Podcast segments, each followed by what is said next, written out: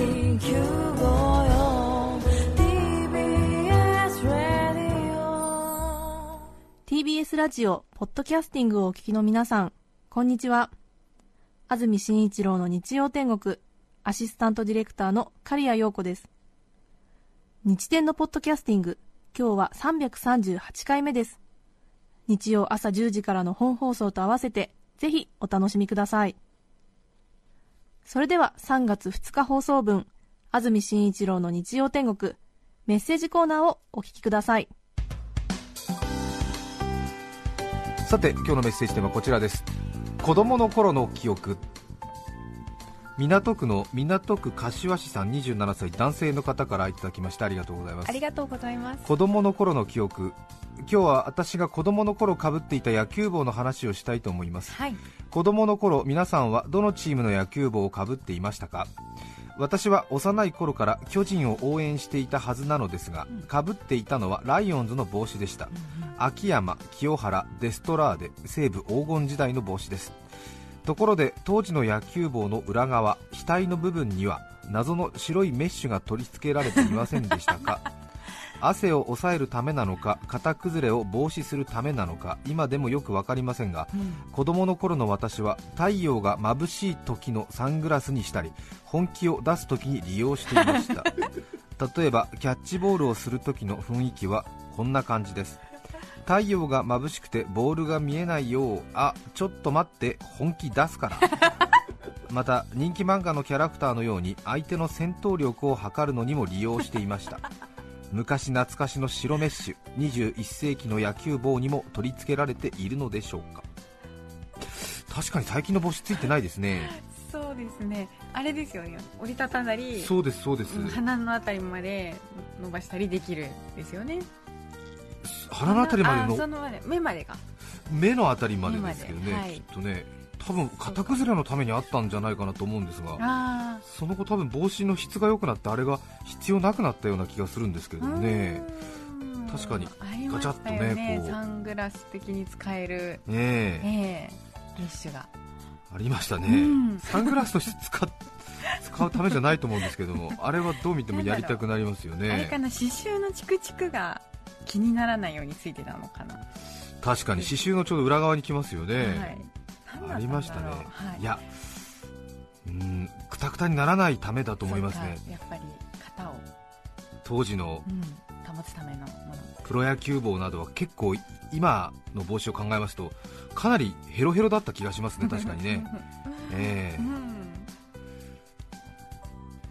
ありましたね西武ライオンズの帽子。水色の帽子ありましたあねりましたね。人気ありましたよね、え大和市のトミーとサムさん女性の方。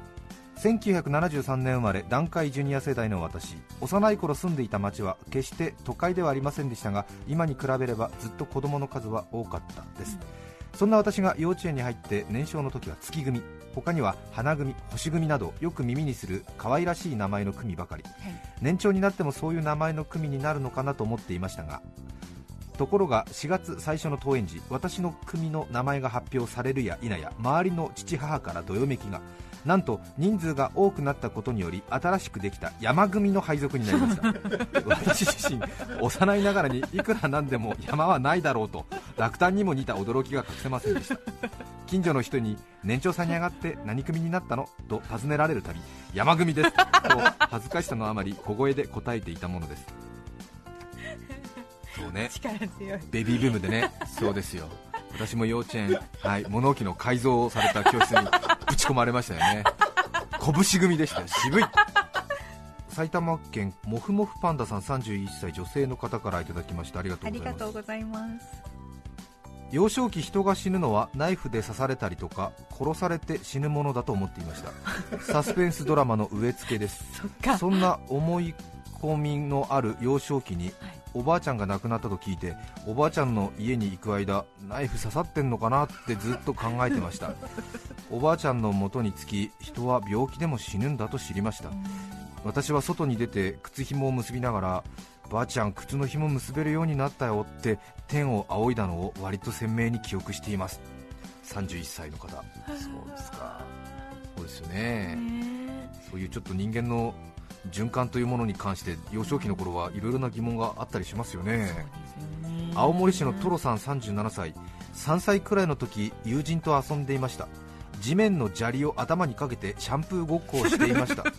子供心になんとなくこれはよからぬことのような気がしてシャンプーだねと小声で話しながらこそこそやっていた記憶がありますその後あえなく母に発見されるのですが隠れてやると楽しさ倍増。ドキドキ感を初めて知ったのはあの時のような気がします。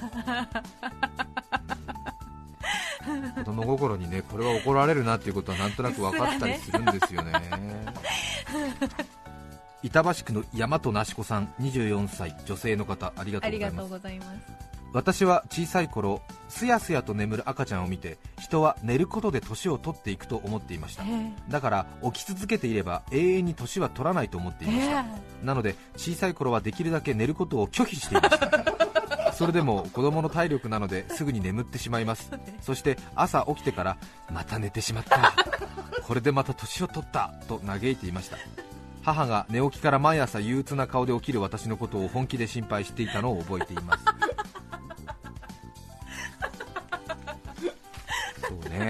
いろいろね。信じて疑わないですよね。本当に。またうっかり寝てしまった。またうっかり寝てしまったよ。だから年取るんだよなんていうことですよね。大阪府堺市舞姫さん48歳男性の方ありがとうございます。ありがとうございます。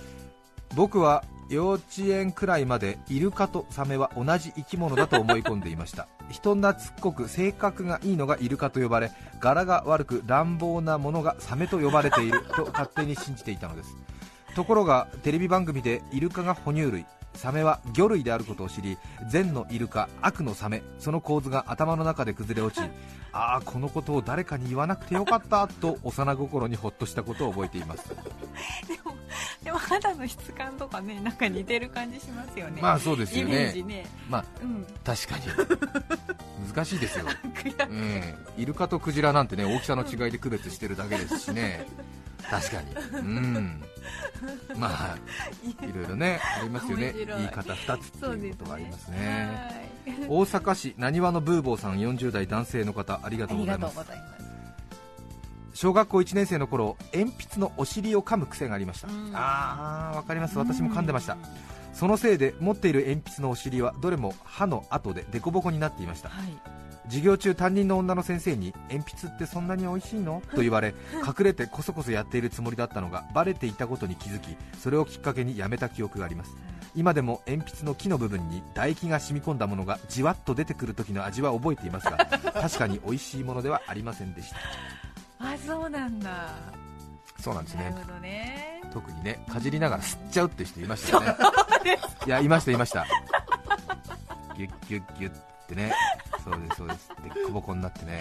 ギュッギュッ、ねえ。ー佐賀県の一筆さん女性の方。子供の頃どこかで人間は誇りがないと生きていけないと聞いたことがあります。私は子供心にああそうか害しか与えていないと思われていたみんなから嫌われているあの誇りは何か役に立つ働きがあってそれがあるからこそ地球が回っているんだなと感心した記憶があるのですが大人になって周りの人に聞いてみても誰もこの説を知りません。私の勘違いで誇りとはプライドのことだったのだという気もしますが実はそういう学説があったのかもという気持ちも捨てきれなくはないのです、そうですよね。うん。うん。ね、よくねはい言いますよね。必要悪的なね。必要悪的なね、うん。ことですよね、はい。確かにそう。そうか。プライうん。たくさんのメッセージありがとうございました。ありがとうございました。3月2日放送分安住紳一郎の日曜天国メッセージコーナーをお聞きいただきました。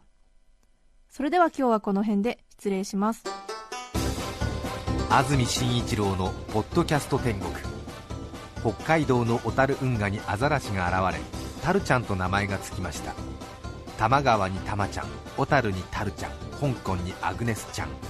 TBS ラジオ954さて来週3月9日の安住紳一郎の日曜天国。メッセージテーマは「卒業の思い出」です。それでは来週も日曜朝10時 TBS ラジオ954でお会いしましょう。さようなら。安住紳一郎の「ポッドキャスト天国」これはあくまで試供品皆まで語れぬポッドキャスト。ぜひ本放送を聞きなされ。TBS ラジオ954